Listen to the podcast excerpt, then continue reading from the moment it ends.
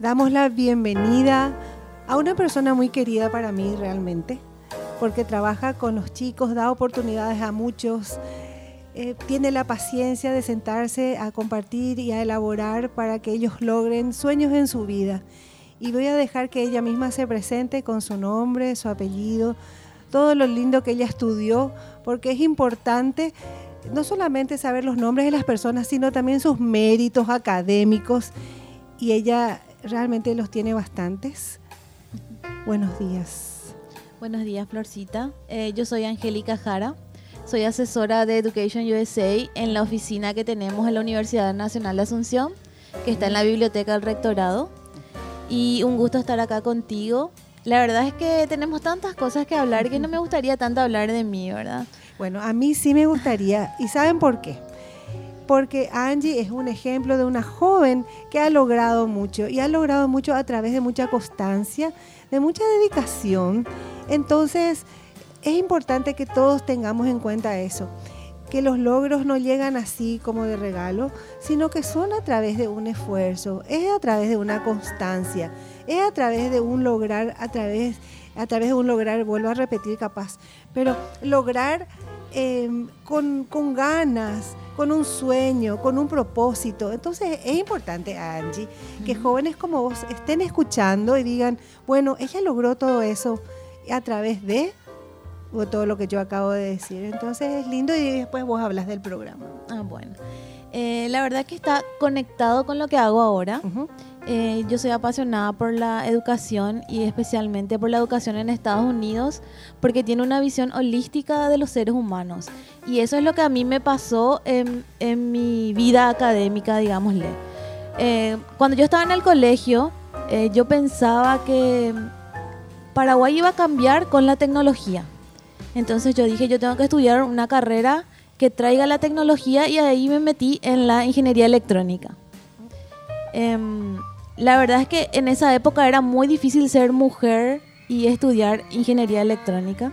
Éramos dos chicas en la facultad, entonces eh, fue un camino difícil. Em, luego, como yo ya trabajaba desde los 14 años y tenía contacto con la gente porque trabajo en un hospital, me di cuenta que la tecnología sí es importante, muy importante. Pero lo que cambia a la sociedad son las personas.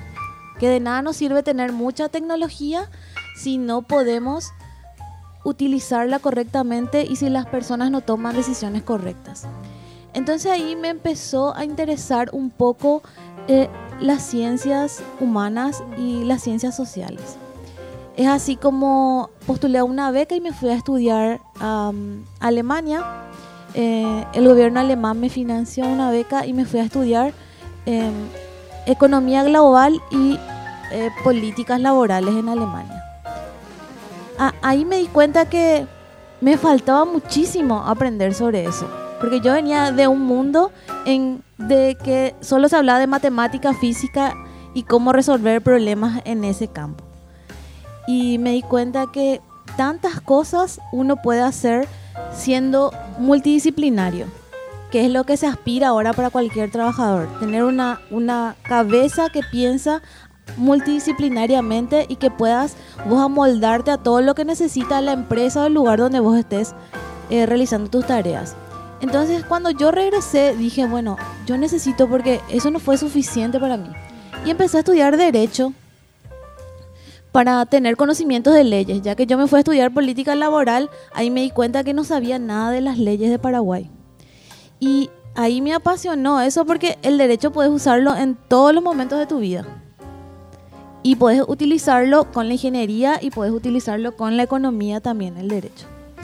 Y justamente eh, este fin de semana yo estuve en el Campus Party y ahí me fui a un workshop donde la persona que estaba dando el workshop dijo lo que yo sentí cuando estudié eso.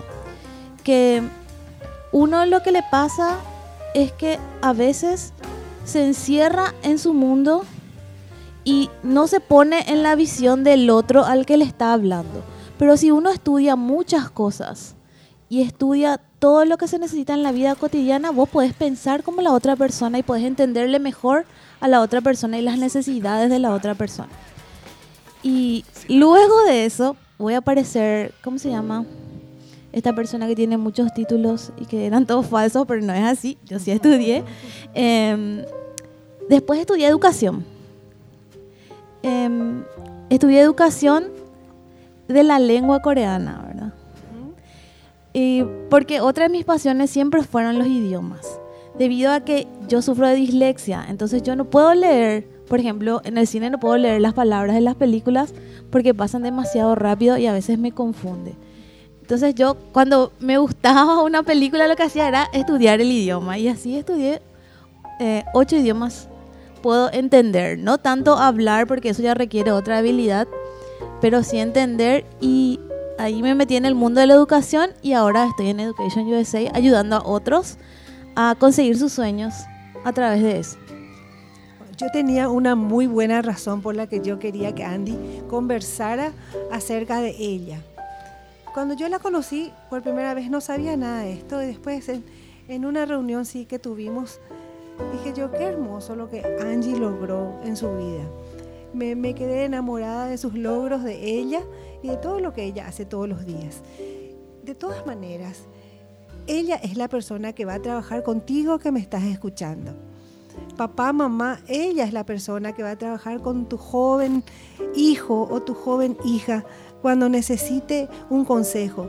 Entonces, qué hermoso que ustedes puedan conocer a la persona con la que ustedes van a estar compartiendo varios días, meses, hasta completar todos aquellos requisitos que la mayoría de las universidades piden.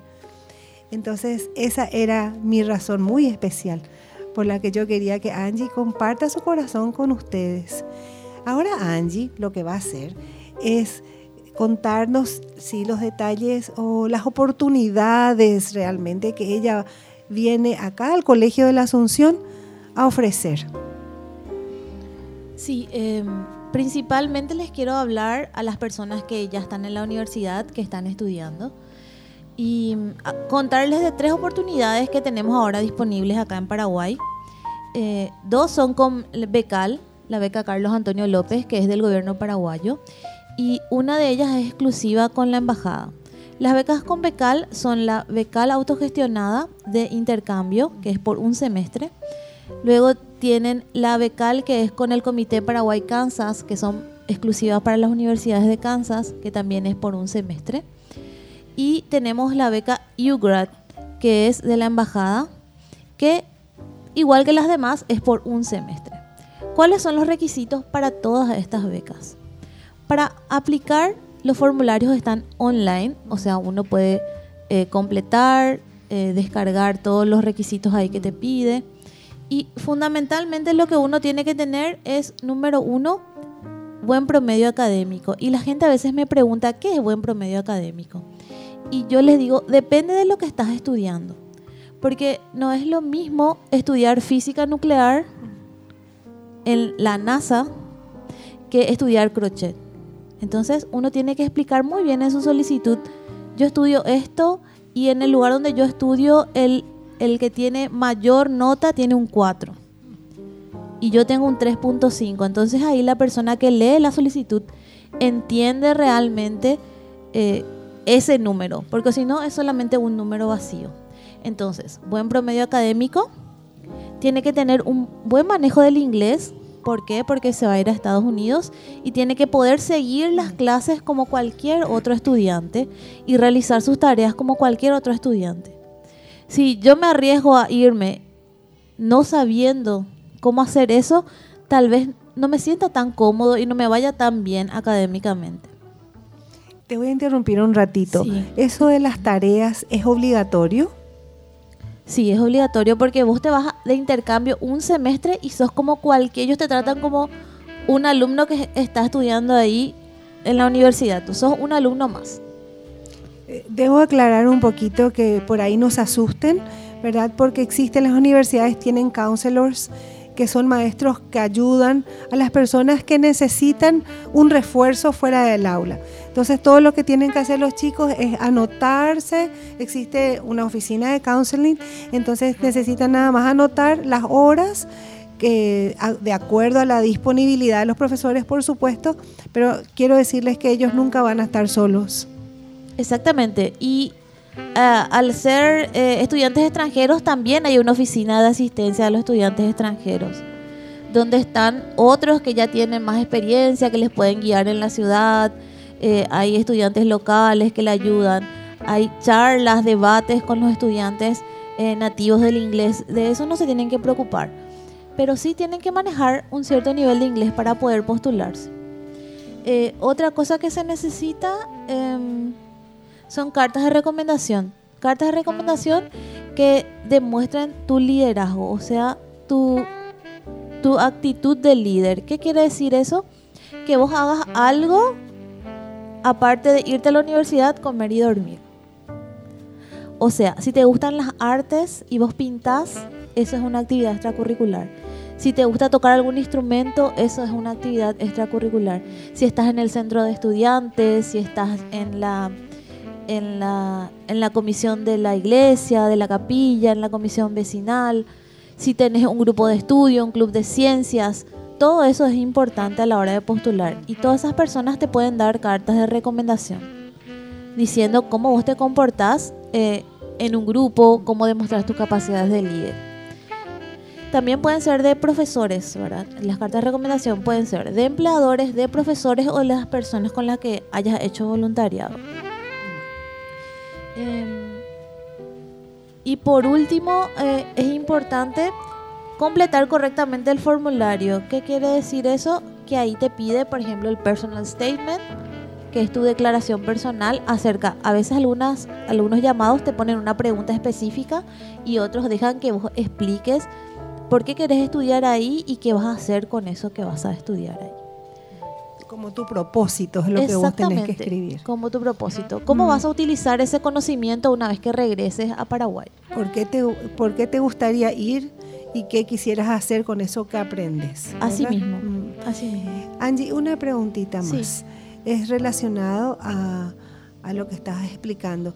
¿Cuáles son las fechas topes de todos estos programas? Porque tienen fechas, ¿verdad? Sí, tienen fechas. Las, las de Becal se abren dos veces al año en la primera convocatoria que es más o menos en enero, febrero, y otra que ahora está abierta. Las dos de Becal ahora están abiertas las convocatorias. Y la de UGRAD se abre a mediados de octubre. Más o menos entre el 15 y 20 de octubre se va a abrir las de UGRAD que son directamente con la embajada. Esa beca en particular es completamente paga, o sea que ellos te pagan todos los documentos, la visa, el viaje en, avión, eh, la comida, el lugar donde vas a vivir, el tuition de, la universidad. Y también te dan un eh, pocket money, o sea, un poco de dinero para que vos te puedas manejar ahí, para que vivas la experiencia completa de estar en los Estados Unidos, ¿verdad? Porque también es importante experimentar otras cosas aparte del estudio, por ejemplo, irse al cine, en un cine de Estados Unidos, irse a patinar, cosas que nosotros no tenemos acá, ¿verdad? Y las de Becal, por otro lado, tienen un tope de dinero. Las de Becal dan 15 mil dólares y lo que vos tenés que hacer es buscar una universidad que con ese dinero te cubra todo, ya sea tu comida, tu lugar donde te vas a quedar y em, la matrícula de la universidad. Aquí es donde Angie comienza su función, ¿verdad? Exactamente. Angie, contá un poquito eso. Exactamente, y eh, para eso estamos nosotros, para orientarles a los estudiantes, porque en Estados Unidos hay aproximadamente 4.700 universidades. Eso quiere decir que hay 4.700 opciones en las que uno eh, puede elegir y puede postular. Entonces nosotros estamos para eso, para ayudarles a buscar las universidades, a buscar las opciones, a buscarles formas de financiamiento a los estudiantes, ayudarles con su personal statement o su declaración de estudios, objetivo de estudio. También para eso estamos. Y para todas las otras dudas que pueda tener el estudiante, ¿verdad? Em, sobre cómo hacer la visa, qué es lo que tiene que llevar, cómo empacar, etcétera, etcétera. Detalles importantísimos. Una sola, dos preguntitas más, Angie. Em, la beca UGRAD comienza a mediados de octubre, o sea, sería la semana que viene, porque el martes, la semana que viene es martes 15 y termina cuándo? Normalmente se abre entre el, creo que se va a abrir el 16 o el 17 de octubre y se cierra eh, un mes y medio después. que sería noviembre. Más o menos finales de noviembre. Bueno. ¿Y la otra, la relacionada con Becal? La relacionada con Becal se cierra a finales de octubre, porque está abierta ahora. Tenemos dos semanas más entonces. Sí, exactamente. De oportunidad para acercarnos junto a Angie. Si podés repetir otra vez, por favor, ¿dónde estás, Angie? Sí, nosotros tenemos dos oficinas. Una oficina en el CCPA Central, el que está sobre España. Está frente al Teatro de las Américas la oficina. Y otra, que es donde yo estoy, que es en la Universidad Nacional de Asunción, en la biblioteca del rectorado, que es la que está enfrente mismo al rectorado de la Universidad Nacional. Y es importante que sepan que nuestros servicios son gratuitos, que todo lo que nosotros hacemos es de forma gratuita y no cobramos nada, es para ayudarles y orientarles a estudiar en Estados Unidos. Angie, te agradecemos inmensamente que te hayas acercado, que hayas dejado tu oficina para venir al Colegio de la Asunción a darnos no una, sino dos manos y todo tu corazón, tus ganas de servir, de ayudar. Y te invitamos, por favor, a, por favor, nos visites nuevamente porque tenemos muchas cosas más interesantes que compartir. Muchísimas gracias y espero volver pronto para contarles sobre otros programas y otras oportunidades. Gracias, Angie. Muchas gracias, que tengas un bendecido día. A todos ustedes un abrazo muy grande y gracias, gracias por escucharnos.